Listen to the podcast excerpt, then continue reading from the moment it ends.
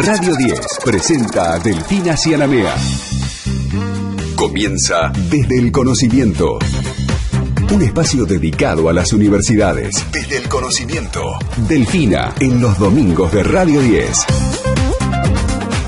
Hola, a todos, bienvenidos a un nuevo programa en Desde el Conocimiento por Radio 10 hasta las 6 de la tarde, programa 88 de este domingo 27 de febrero. Nos vamos a quedar con vos hasta las 6 de la tarde abordando un montón de temas. Tenemos un programa súper ecléctico.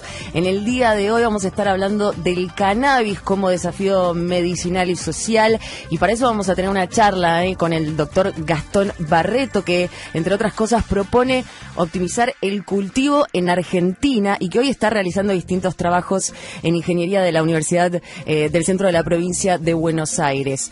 También vamos a estar repasando historia. ¿A qué se llamó el Mendozazo? 50 años ya pasaron de este acontecimiento y se van a realizar en la Facultad de Ciencias Políticas y Sociales de la UNCUY unas jornadas interesantísimas para analizar la historia, la memoria, las experiencias de un capítulo clave para esa provincia, para la provincia de Mendoza. Hoy vamos a contar de qué se trata toda esta iniciativa. Además, la Universidad Nacional del Chaco Austral lanzó la inscripción para la diplomatura en género y familia que va a arrancar este 8 de marzo. ¿eh?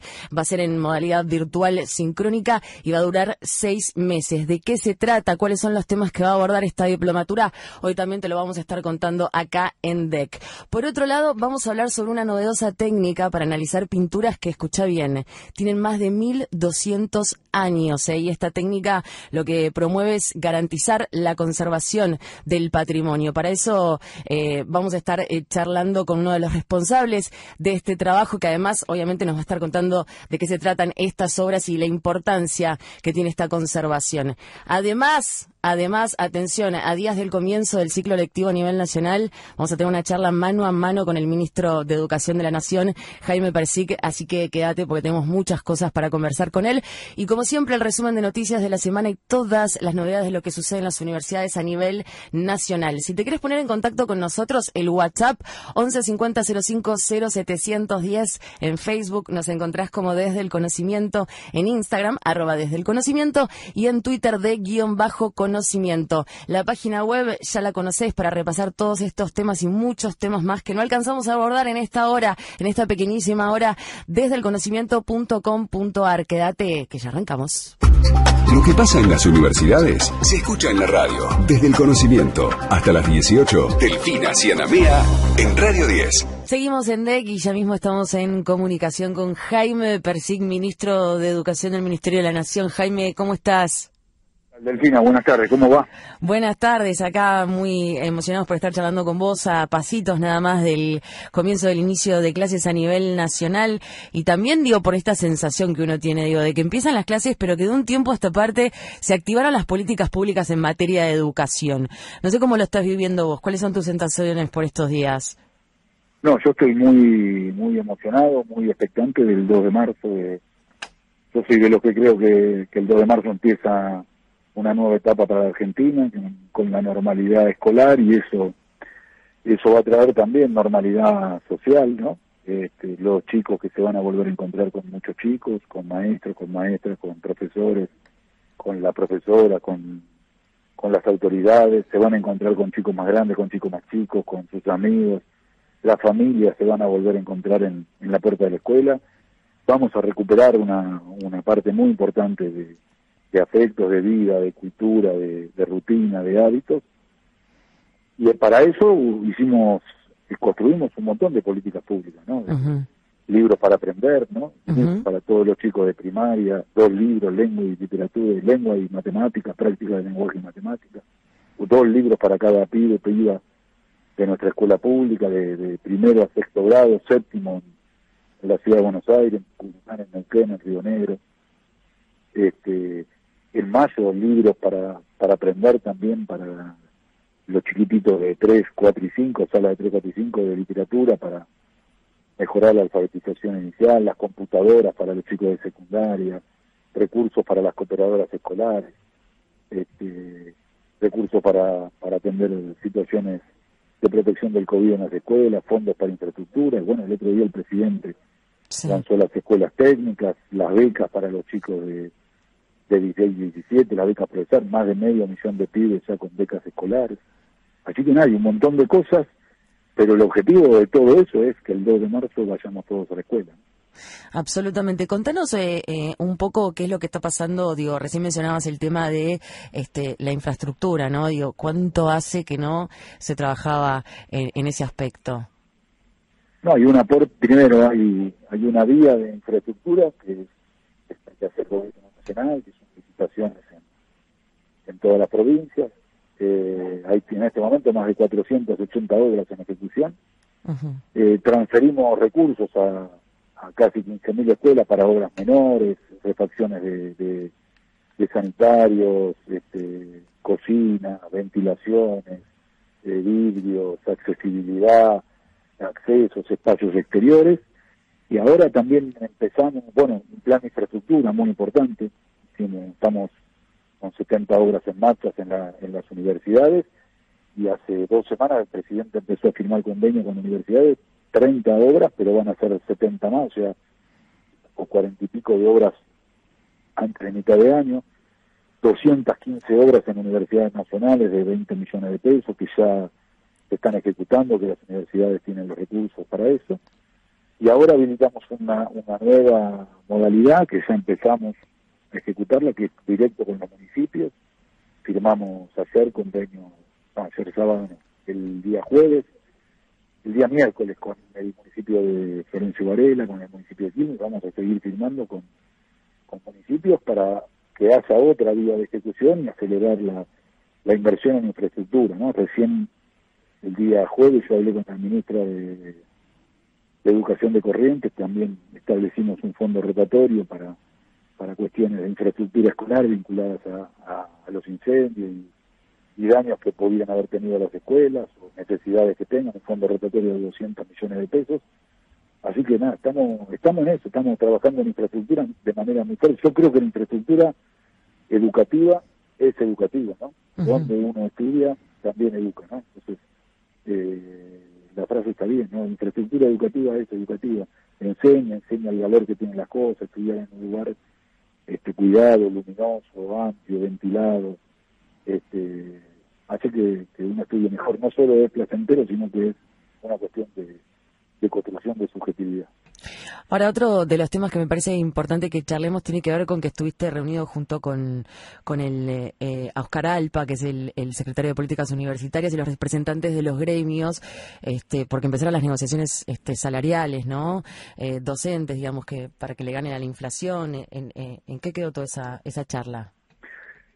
El día miércoles o jueves, el día jueves, nos reunimos con los representantes, dos reuniones tuvimos, con los representantes de los gremios docentes, que son cinco, y con y después otra reunión con los no docentes, que es una federación, la FATU. Nosotros tenemos con ellos un compromiso, este, bueno, con ellos sus representados, ¿no? los trabajadores de las universidades, los docentes, los, los investigadores y los no docentes. El compromiso es recuperar salario frente a la inflación, y quedamos en dos cosas. Uno es recuperar del año pasado, ver cómo nos fue el año pasado y qué necesitamos recuperar de los salarios del año pasado. Y lo segundo, eh, que es en el mismo proceso, pero que lo realizaremos en las próximas dos semanas, es bueno establecer cómo hacemos los mecanismos de recuperación para este año este, y, y los procesos institucionales, ¿no? En qué momento hay aumentos, cómo eso compensa, no superan la inflación y, en qué momento nos volvemos a reunir para saldar cualquier atraso que haya habido. ¿no? La vocación del gobierno y la de los sindicatos también es ganar la inflación. Y en realidad queremos que baje la inflación. Sí, claro. Mientras, mientras no baje, tenemos que establecer mecanismos de recomposición salarial. ¿Qué, en, qué otros aspectos están trabajando para este año, Jaime, en el Ministerio? Bueno, tenemos una, un trabajo muy fuerte con, con las cooperadoras escolares, tenemos un trabajo muy importante con, a partir de los libros en primaria y en nivel inicial, con la intensificación, con un programa de intensificación en la enseñanza de lengua y matemática. ¿no? Lengua y matemática son los dos pilares de, construcción de, otros conocimientos en la escuela. Sí. Eh, lengua y matemática permiten después comprender cuestiones de historia, de geografía, de física, de química, cuestiones mucho más complejas, pero que hay que primero tener eh, la, la, automatización de determinados procesos de lectura, la comprensión lectora, la oralidad. Este, Me acuerdo que, que, se estuvo trabajando también en indagar un poco cómo, cómo venían los niveles de los chicos en las escuelas, ¿no? Sí, y, y, vamos a tener dificultades por la pandemia, ¿no? La pandemia llegó a que pibes que no estuvieran, los pibes no aprendieran todo lo que tenían que aprender, pero también hay un proceso que viene de antes, que es la insatisfacción que que nosotros tenemos. Tenemos una satisfacción con la cantidad de chicos que van a la escuela, con la cobertura, con las tasas de escolarización, pero tenemos una insatisfacción porque no todos aprenden lo, que tienen que aprender y a no, a todos les enseñamos lo que tenemos que enseñarles. Yo creo que hay que centrarse, para poder avanzar en otras áreas, hay que centrarse en lengua y matemática, para eso los libros, pero también un programa muy fuerte de capacitación docente, de intensificación de la, de la capacitación docente, establecer rutinas, hábitos, horarios, y decir en toda la sociedad, este, nos tienen que ayudar los papás, las mamás, los hermanos mayores, los abuelos. Para leer y escribir hay que leer y escribir todos los días, todos los días.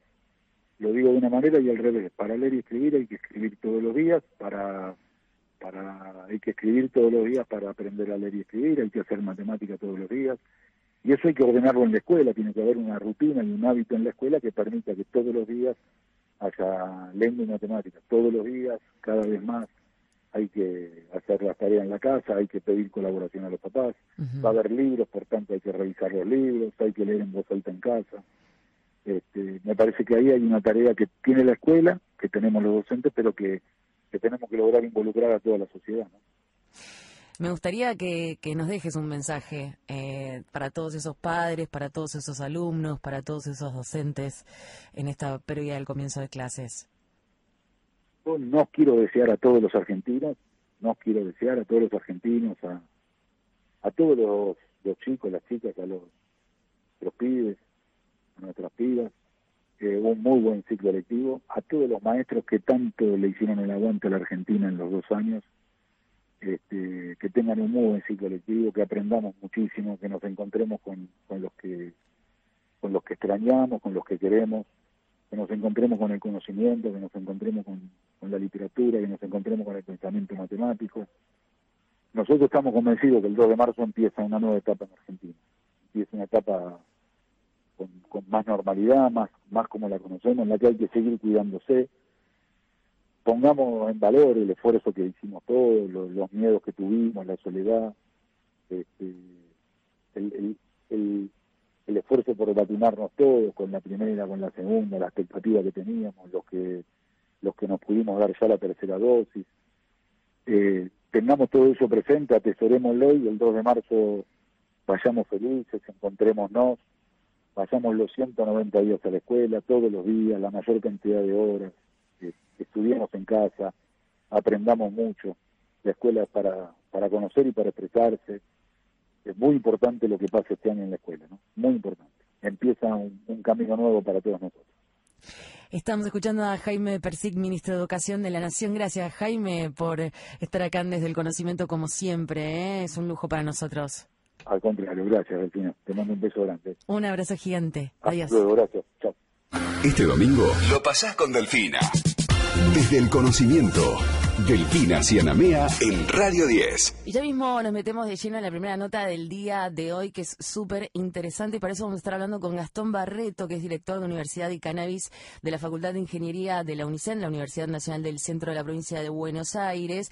Porque Gastón, en el marco de la convocatoria del 2020 de las becas externas postdoctorales para investigadores del CONICET, viajó y realizó distintas investigaciones y trabajos en la Universidad del País Vasco, que está trayendo aquí a nuestro país. Ya mismo lo vamos a saludar para que nos cuente detalles sobre eso. Gastón, ¿cómo estás? Aquí Delfina te saluda. Hola Delfina, ¿cómo estás? Bien, gracias por estar aquí en Desde el Conocimiento. Lo primero que quiero arrancar por preguntarte tiene que ver con cómo empezó este vínculo tuyo con los distintos trabajos en el campo del cannabis medicinal.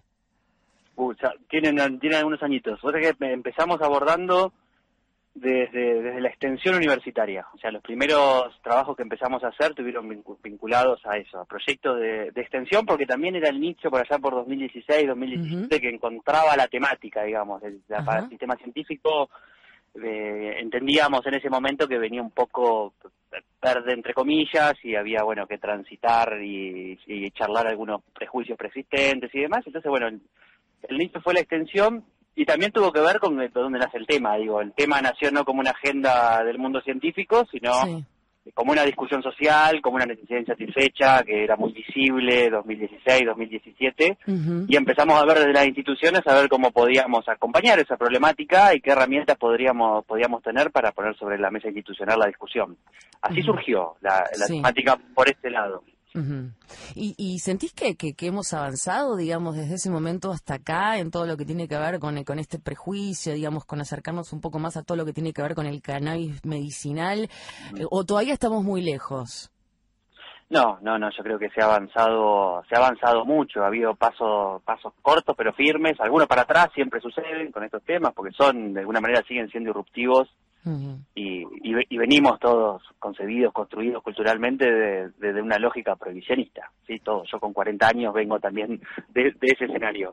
Eh, pero bueno, creo que todo este recorrido, creo que un hito fue la, la formulación, de la, sí, la regla, la, regla la generación de la ley 27.350 2017 y su primera reglamentación en la segunda parte del año. Digo, eso mar, y eso marcó un momento, no es la mejor ley la que tenemos, ni, mucho menos, ni logró satisfacer todas las necesidades, pero bueno, fue una ley que marcó un momento, un cambio legislativo importante, es una ley de investigación. Creo que un antes y un después, sin lugar a dudas, sí.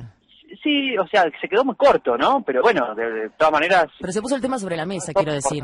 exactamente, exactamente. Eso, eso es lo que vino de, alguna manera a hacer. Generó organizaciones institucionales como redes de, investigadores en cannabis, que a través, de, en su momento se generó en el marco o en el seno de lo que era el ex Ministerio de Ciencia y Tecnología. Ahí se conformó la primera red, creo que fue 2017 también o 2018, y ahora, bueno, fuertemente tomó CONICET. Yo también soy agente de CONICET, soy investigador de, de la unidad ejecutora de CIFISEM eh, e integro parte, parte de esa red. Creo que se han dado muchos pasos. Digo, hoy tenemos también productos en, eh, en la farmacia disponibles con algún principio activo de cannabis, más que algún, un principio activo de cannabis, como es el cannabidiol, que es el al que más le, al que más le gusta hablar y menos y sobre el cual hay menos prejuicios. Digo, a, nadie, le gusta hablar mucho de THC. Si bien también es un componente, si bien es psicoactivo, es un componente también otro más de los terapéuticos de, de la planta. Pero hoy hay productos en el mercado, hay bueno, hay una, una ley presentada por el ministerio, por bueno, por por Culfas eh, específicamente, el ministerio que depende de él en el en el Congreso que todos esperábamos sí ansiosamente que pueda haber salido el año pasado y no, pero bueno, perdió estado parlamentario y se volvió a presentar ahora. Digo, hay mucho, hay mucho avance, mucha organización social, mucha discusión, por suerte. Falta, falta información. ¿Consideras que falta información, difusión?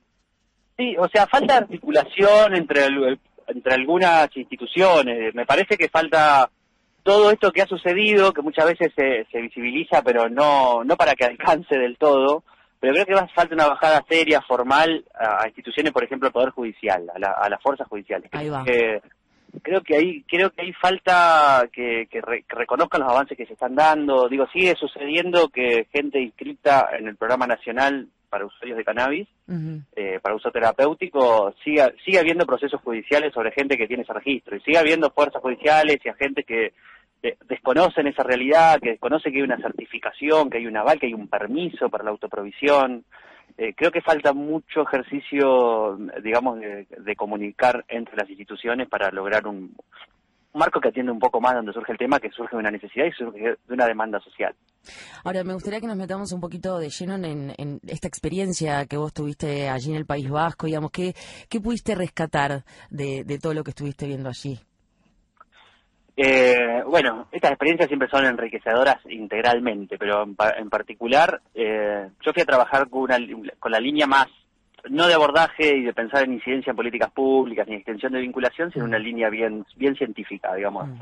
Nosotros somos un grupo de investigación que venimos formando en optimización de, de procesos y desarrollo de materiales, y de alguna manera vinculamos todo este ejercicio, esta dinámica que habíamos generado de cannabis, de una pata extensionista y de vinculación, a ver cómo la, cómo la pensábamos, porque a mí era un tema con proyección en investigación. Y la, y la conectamos con ese lado de desarrollo de materiales, donde lo que venimos proponiendo hace dos años, en distintas convocatorias y como proyectos que queremos activar y que son incipientes y que tuvo que ver con esta estancia, como desarrollar sistemas de liberación, se llaman nuevos sistemas de liberación controlada de aquellas moléculas bioactivas que están presentes en el cannabis. En definitiva, es lograr materiales que hagan más eficiente el mecanismo de acción de cannabis en el cuerpo. Ese es el, es el foco principal.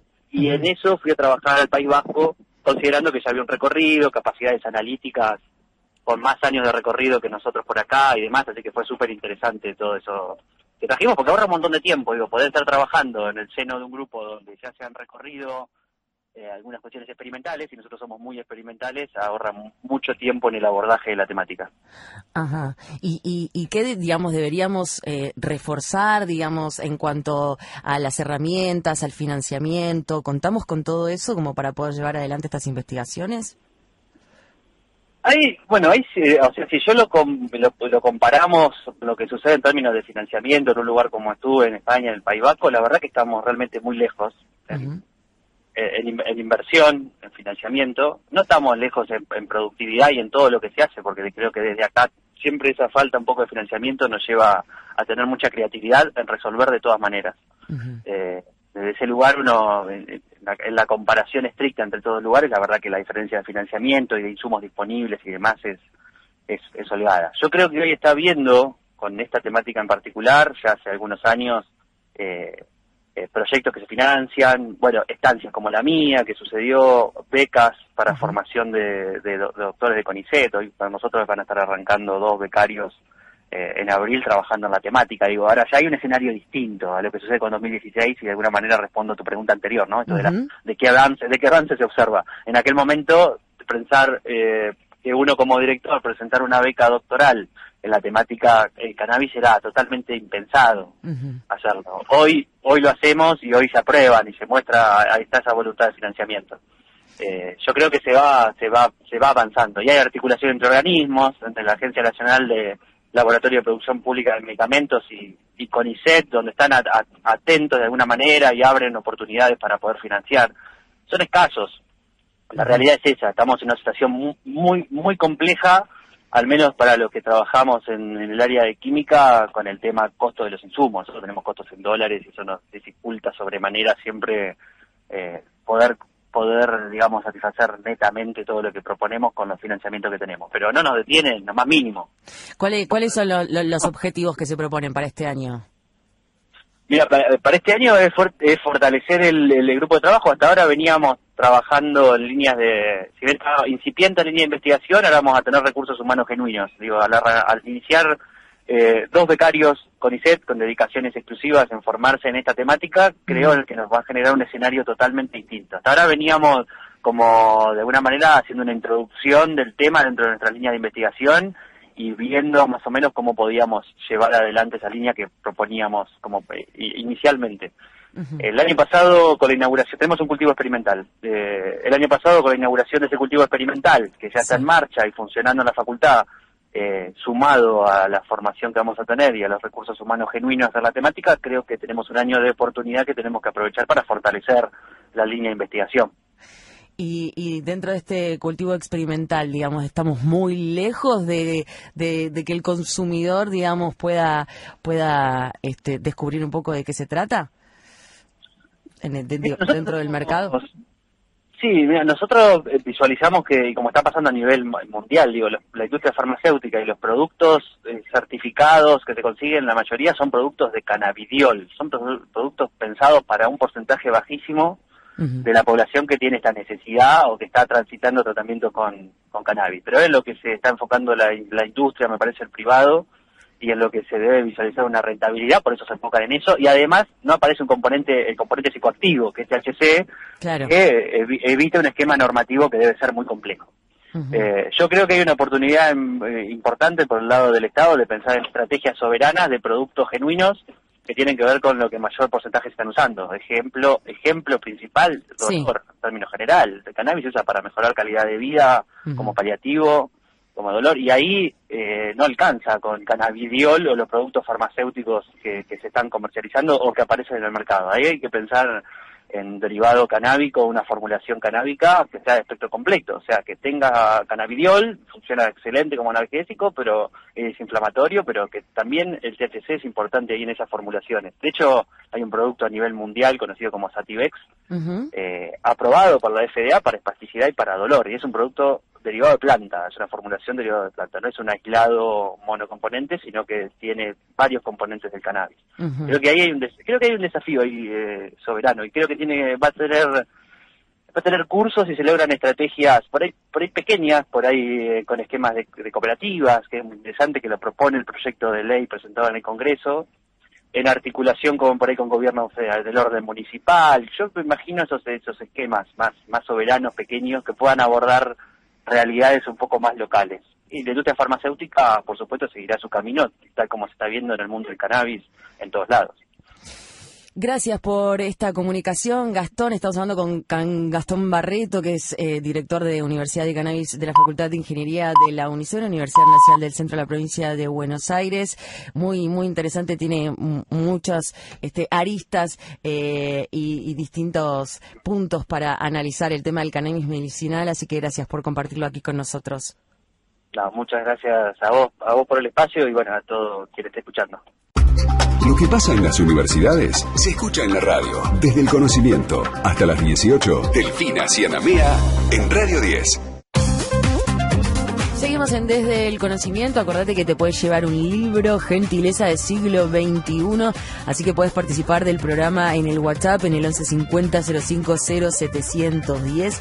Así te lo podés ganar. En Facebook nos encontrás como Desde el Conocimiento. De la misma forma en Instagram, arroba Desde el Conocimiento. Y en Twitter de guion bajo conocimiento. Ahora, como ya te adelantamos, la Universidad Nacional del Chaco Austral lanzó la inscripción para la diplomatura en género y familia que va a arrancar este 8 de marzo y para eso la tenemos del otro lado la doctora Sonia Seba, que es especialista en Derecho de Familia, profesora de Derecho de Familia y Derecho, eh, sucesiones eh, de la Universidad Nacional del Chaco Austral y coordinadora de la Diplomatura en Familia y Género que dirige la doctora Marisa Herrera. Gracias Sonia por estar aquí en Desde el Conocimiento. ¿Cómo estás? ¿Cómo estás vos? Muchas gracias por la oportunidad de difundir esta diplomatura por favor, el placer es nuestro y, obviamente queremos que nos cuentes un poco de, los principales ejes que, que van a estar abordando en esta diplomatura. Bueno, en primer lugar contarte que la experiencia de la virtualidad nos permite ser tan federales. Justamente por eso es una diplomatura 100% federal en cuanto a los destinatarios y en cuanto a lo, al equipo docente. Como vos y todas las personas que tengan interés en las temáticas de género, hoy no lo vemos aisladamente, sino vinculado a las relaciones de familia, a las relaciones de las sucesiones, etcétera. Entonces, esta diplomatura que va a ser extendida prácticamente a lo largo del año, vamos a trabajar temas de, de mucha diversidad, pasando, por ejemplo, por todo lo que tenga que ver género y relaciones entre adultos, comunidades convivenciales, compensaciones económicas, alimentos, después toda la temática de violencia de género, la temática de violencias contra niños, niñas y adolescentes, o maltrato de niñeces y adolescencias, como también se lo suele llamar, todo lo que tiene que ver en, el en cuanto al derecho filial y en, par en el derecho filial los distintos enfoques que tenemos este, justamente atravesado por la perspectiva de género, lo que tiene que ver con la defensa técnica de personas menores de edad en los distintos ámbitos, o sea, los ámbitos tanto administrativos como las situaciones o conflictos jurisdiccionales. Y entonces tenemos docentes de Córdoba, de Mar del Plata, eh, Mendoza, Catamarca, no sé, de todo el país, todo dirigido por la doctora Marisa Herrera, que tiene esa particularidad de generar espacios muy federales. Y bueno, de alguna manera eh, estas propuestas también nos, nos traen las experiencias de cómo se van abordando en distintas provincias estas temáticas que tanto siempre tenemos que estar revisando para mejorar las prácticas, para tratar de dar respuestas más efectivas, por ejemplo, en salud mental. Está María Graciela Iglesias, que bueno, es una de las personas eh, pioneras en el país, te diría, en materia de cómo poder dar respuesta a las personas que atraviesan eh, de manera prolongada o permanente situaciones de salud mental. Creo que es un desafío muy importante y bueno, Esa es entre otras. Y para finalizar, tenemos un módulo de la cuestión de género en el derecho sucesorio, porque también el derecho sucesorio, que es la parte más rígida del derecho, por decirlo de alguna manera, se ha tenido que teñir de todo esto que tienen que ver con todas las convenciones, tanto la de niños, niñas y adolescentes, la convención para la eliminación de toda forma de discriminación de la mujer, la convención interamericana de adultos. Bueno, creo que eh, y también es una mirada interdisciplinaria porque ya el obviamente en todas estas temáticas el derecho tiene una mínima parte para aportar y otras ciencias también tienen mucho que ver con esta con estas cuestiones. Ahora digo, más allá de, la formación y de todo lo que nos estás contando, que es, es muy abarcativo y, muy importante eh, que exista, que se esté dando, digo, ¿sentís que, que están habiendo avances en materia de leyes con respecto a estos temas? Yo tengo una mirada bastante particular. Yo resido y ejerzo la profesión en el Chaco y te podría decir que no las, las cuestiones no siempre son de leyes. O sea, en leyes podemos tener muy buenas. Por ejemplo, la ley de salud mental es una ley excelente. Toda la, no hay una persona, un operador que no piense que las juventudes, las adolescencias con problemas de consumo problemático de sustancias no sean una prioridad. Sin embargo, nos quedamos en que tenemos un texto de ley y una justicia lenta, equipos interdisciplinarios que no logran dar respuesta, familias que deambulan del Ejecutivo al Ministerio de Salud, del Ministerio de Salud. Ah, entonces creo que eh, la riqueza de estos de estos espacios de que tiene una parte teórica y una parte práctica y de intercambio es ver que hay lugares que que están haciendo mejor las cosas que otros y tenemos que aprender a replicar lo bueno y a desestimar lo malo. Por ejemplo, este tema de defensa técnica de personas menores de edad, hay mucha variedad a lo largo del país. Hay provincias como la nuestra que tienen la figura de las abogadas o abogados de niñas, niños y adolescentes, que le brindan una asistencia técnica especializada a personas menores de edad en mi provincia de manera gratuita. Córdoba tiene también la misma figura, pero de otra manera. Tucumán la tiene totalmente diferente. La tiene a través de personas que son, por decirte, parte del propio sistema judicial, empleados con una categoría de defensores técnicos de niños y niñas. Entonces, mm, eh, no todo es cuestión de tener más leyes, sino de ver que algunas leyes tienen que modificarse en materia de procedimiento, es decir, cómo, porque una cosa es tener el reconocimiento del derecho y cómo hacerlo efectivo otro aspecto. Ese cómo es procedimiento y el procedimiento depende de cada provincia. Y hay pocas provincias, solo seis en la nación, que tienen actualmente códigos procesales de niñez, adolescencia y familia. Chaco, Corrientes, Entre Ríos, Córdoba, Santa Fe son de las pocas. Sin embargo, las otras provincias no lo tienen y al no tenerlo también el cómo eh, está como atrasado en relación a las leyes de fondo. Claro. Porque hoy en día, al tener un derecho que tiene como, que no tiene un techo en la ley, sino en las convenciones de derechos humanos, que tiene como, como techo normas internacionales, no, no es imposible para un juez que quiera aunque la ley le quede corta, ampliar derechos. Claro. Entonces yo sinceramente pienso que es mucho lo que se puede hacer desde las capacitaciones, desde los intercambios. Este, creo que también hay como una una mirada eh, muy actualizada en cuanto a que se ha, por, por, decirlo de alguna manera, se ha hecho mucho más accesible la información también a las y a los ciudadanos sobre todo durante la adolescencia, en lo que tiene que ver con salud y autonomía progresiva. Es impresionante lo que las y los adolescentes han avanzado y eso van empujando los cambios, saben exigir lo que les corresponde, eh, me parece, ¿no? Ahora, eh, sobre el comienzo de la nota nos contabas que eh, cualquiera efectivamente podría participar de esta diplomatura, cómo pueden inscribirse, cuáles son este, los requerimientos. Bueno, es una diplomatura universitaria, el título lo pide la Universidad Nacional del Chaco Austral, 100% virtual, y tenés que tener una, digamos, un título de base vinculado al área. O sea, o sos trabajador social, o sos comunicador social, o sos abogado, o sos docente, pero tenés que tener un título de grado que te vincule a la temática, porque si no es como muy fuerte. Eh, te, te, te, te, podría pasar para que vos lo pongas de alguna manera al, audio, al link para inscribirse. Se ha buscado una, una metodología que además de ser sincrónica, queda todo asincrónicamente para que vos, las personas que no puedan a los horarios previstos, puedan acceder a la clase a través de una plataforma.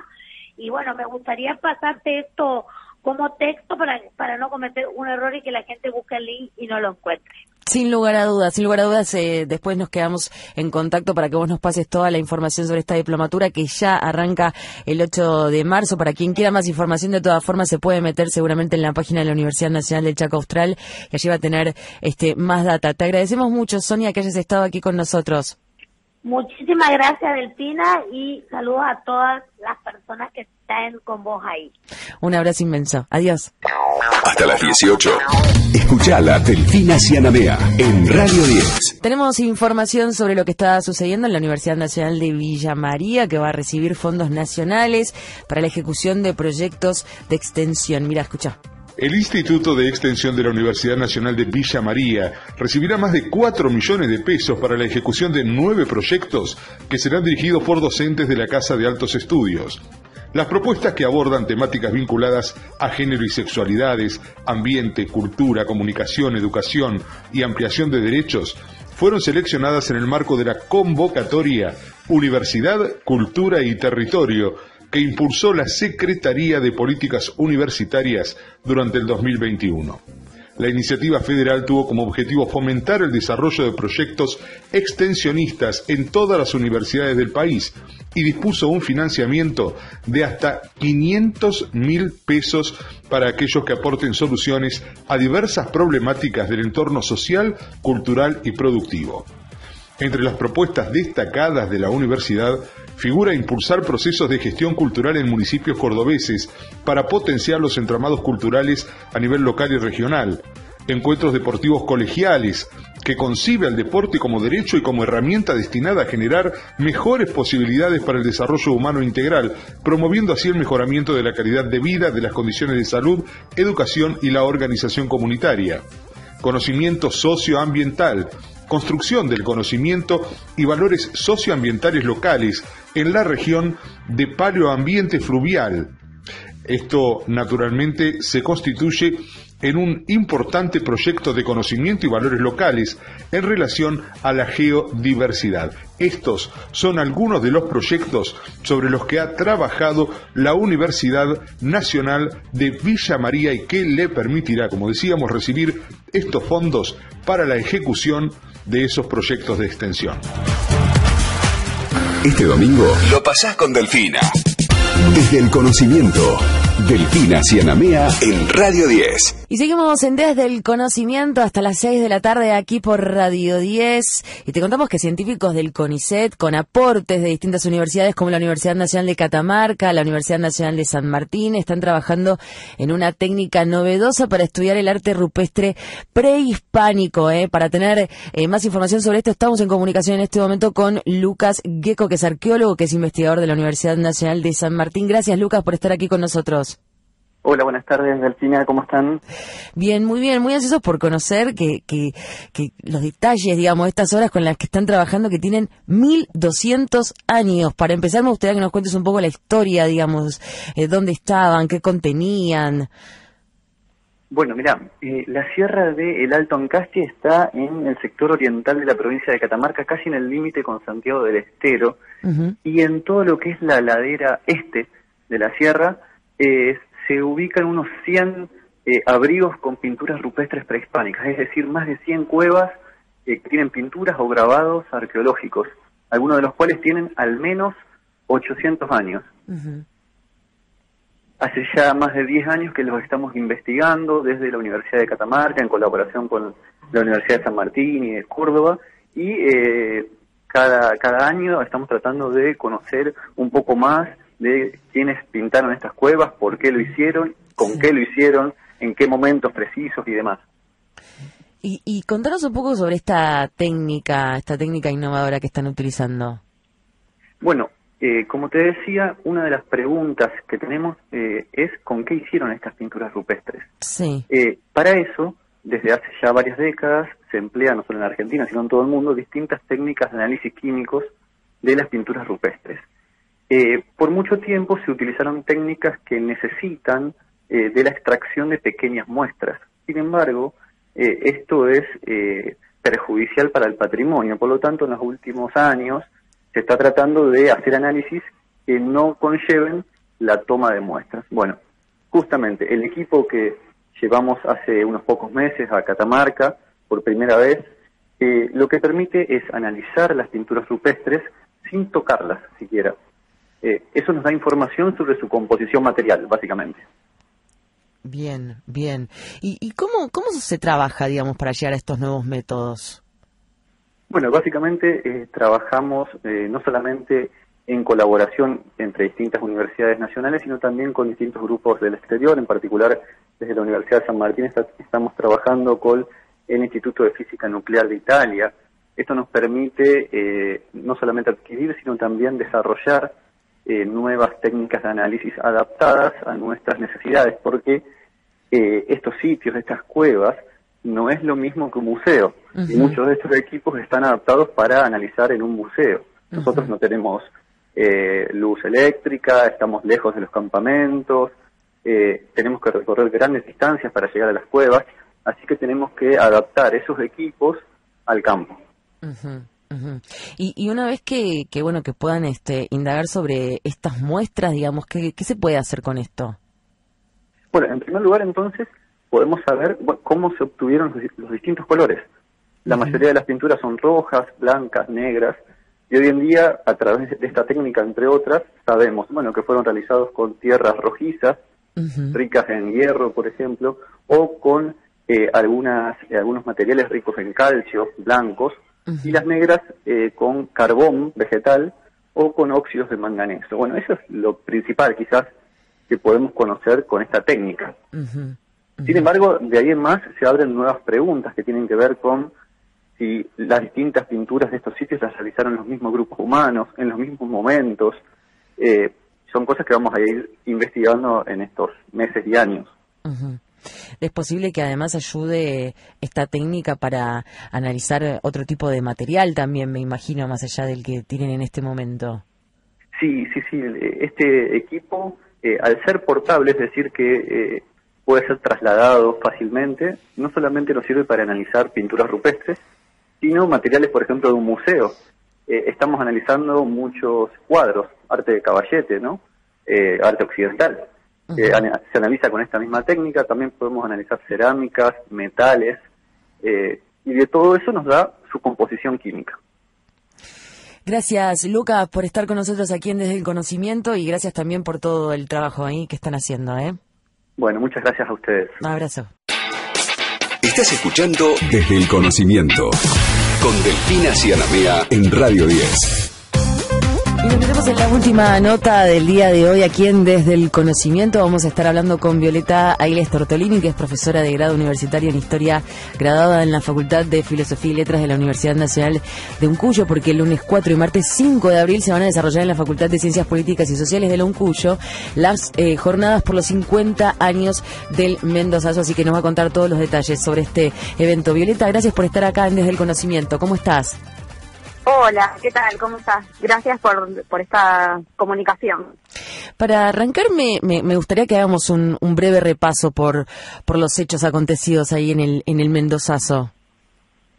Bueno, de todas maneras, una primera aclaración es que en realidad las jornadas las vamos a realizar en el marco del 50 aniversario del Mendozazo, pero son jornadas sobre historias, memorias y experiencias de Mendoza.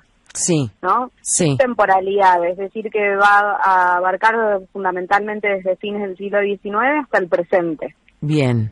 Este, pero bueno, el Mendozazo, para, poner un poco en contexto, eh, digamos que es un momento de, de, auge de la lucha de clases en el país en los años 60 y 70, con importantes luchas de calle, y se da dentro del ciclo de los asos, que por ahí hay algunos más conocidos como el cordobazo o el rosariazo. El mendozazo se produce en abril de 1972 eh, y en parte tiene como disparador un aumento muy importante de las tarifas eléctricas, que aumentaron en 300%, pero que por supuesto se da en el marco de muchas otras, este, de muchos otros descontentos, ¿no? Económicos, sociales, políticos, estamos hablando de fines de la dictadura autodenominada Revolución Argentina, ¿no? Y en ese momento ya eh, gobernaba Lanusse como presidente nacional. En la provincia el gobernador era Francisco Gabriel.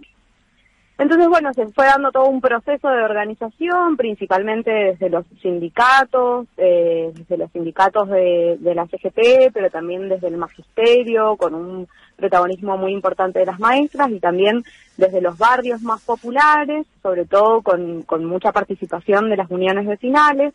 Se conformó una coordinadora No Pague la Luz y se empezaron a organizar una serie de movilizaciones y un paro este, que finalmente se realizó el 4 de abril de 1972 y que eh, tuvo, digamos, eh, un nivel de, conflictividad y de confrontación con las, fuerzas, con las fuerzas represivas muy importante.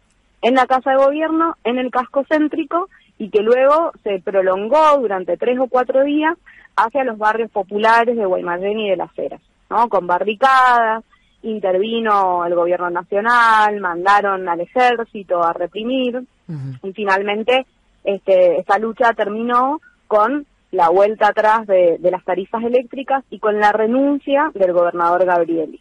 Este, y, bueno, también con un saldo de tres muertos este, y algunos desaparecidos. Ahora, un poco nos contabas que el objetivo era analizar la historia, las memorias, las experiencias. Digo, ¿qué, qué tipo de actividades este, se van a realizar a lo largo de esta jornada? Bueno, las jornadas son, eh, en algún punto tienen el clásico formato de una jornada académica, en donde se invita a los estudiantes, docentes, personas que se dediquen a la investigación a presentar avances de sus trabajos investigativos sobre experiencias locales, ¿no? Eh, y por lo tanto van a funcionar en mesas temáticas. Pero además de eso, que es el corazón de las jornadas y que tiene que ver con, con la participación colectiva, van a haber algunos talleres, como por ejemplo va a haber un taller destinado a las organizaciones populares en donde se van a brindar herramientas para la reconstrucción de la propia historia de la organización. Eh, y va a haber un taller destinado a trabajadoras y trabajadores de la educación, en donde se van a brindar herramientas para eh, enseñar la historia reciente local en el aula, ¿no? Y luego va a haber un panel de testimonios en donde van a hablar algunas personas que fueron protagonistas del Mendozazo. Fundamental. Y un panel, exacto. Y un panel, ese, ese panel que va a ser el panel de cierre de la jornada, se va a desarrollar en el espacio para la memoria, ex de dos, este, lo cual también para nosotros es muy importante porque, bueno, fue el lugar que fue el principal centro clandestino eh, de tortura y exterminio en Mendoza, eh, y que hace algunos años fue recuperado por los organismos de derechos humanos locales para eso, como espacio de memoria, entonces ahí se va a desarrollar el panel de testimonios que a la vez va a ser la actividad de cierre de las jornadas. ¿Dónde puede meterse la gente para tener información sobre esta jornada, para quienes quieran participar, interiorizarse?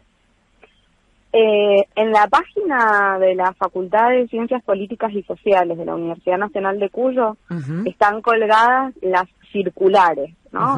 son, son dos y son una especie de comunicación en donde se informa cómo participar, eh, si quieren presentar trabajo y ese tipo de cosas. Y luego, bueno, ya iremos en la medida que se acerque la fecha acercándole difusión de, de la programación con, con el horario de cada una de las actividades. Quien les habla es Violeta Ailes Tortolini, que es profesora de grado universitario en Historia, graduada en la Facultad de Filosofía y Letras de la Universidad Nacional de Cuyo. Gracias por compartirnos toda esta información sobre esta jornada tan fundamental, tan clave eh, para la provincia de Mendoza y para todo nuestro país. Te mandamos un abrazo, Violeta. Muchísimas gracias, que anden muy bien. Adiós. Estás escuchando Desde el Conocimiento con Delfina Cianamea en Radio 10. Y ha llegado el momento de despedirnos en Desde el Conocimiento. Tenemos al ganador del libro Gentileza del siglo XXI. Ella es Sara de Villa Crespo. Los últimos del DNI de Sara son 302. Así que Sara, si nos estás escuchando del otro lado, te llevaste el libro Gentileza del siglo XXI. Quédate este, por ahí que producción se va a poner en contacto contigo para hacerte entrega del premio. Y como siempre queremos saludar a todas las universidades que nos acompañan en este maravilloso programa para arrancar la Universidad de Buenos Aires, la Universidad Nacional de San Martín, la Universidad Nacional de Hurlingham, Universidad Nacional de Lomas de Zamora, Universidad Nacional del Centro, Universidad Nacional de Jujuy, Universidad Tecnológica Nacional, Universidad Nacional del Chaco Austral, Universidad Nacional de José Cepaz, Universidad Nacional de Mar del Plata, Universidad Nacional de Moreno, Universidad Nacional Arturo Jaureche, Universidad Nacional de San Luis, Universidad Nacional de Misiones, Universidad Nacional de Comechingones, Universidad Nacional de La Pampa. Y como siempre, mencionamos a todos los que hacen este programa, empezando por la producción general de Freak Producciones. En la producción coordinación está Karina Labrania, en la operación técnica Ariel Dinoco y Sebastián Merani. En las noticias sobre universidades lo escuchan a Héctor Silva y quien les habla Delfina Cianamea, que los voy dejando y les voy a desear que tengan una hermosísima semana. Nos vamos a reencontrar el próximo domingo desde las 5 de la tarde acá en Radio 10 para hacer un nuevo programa desde el conocimiento. Chau.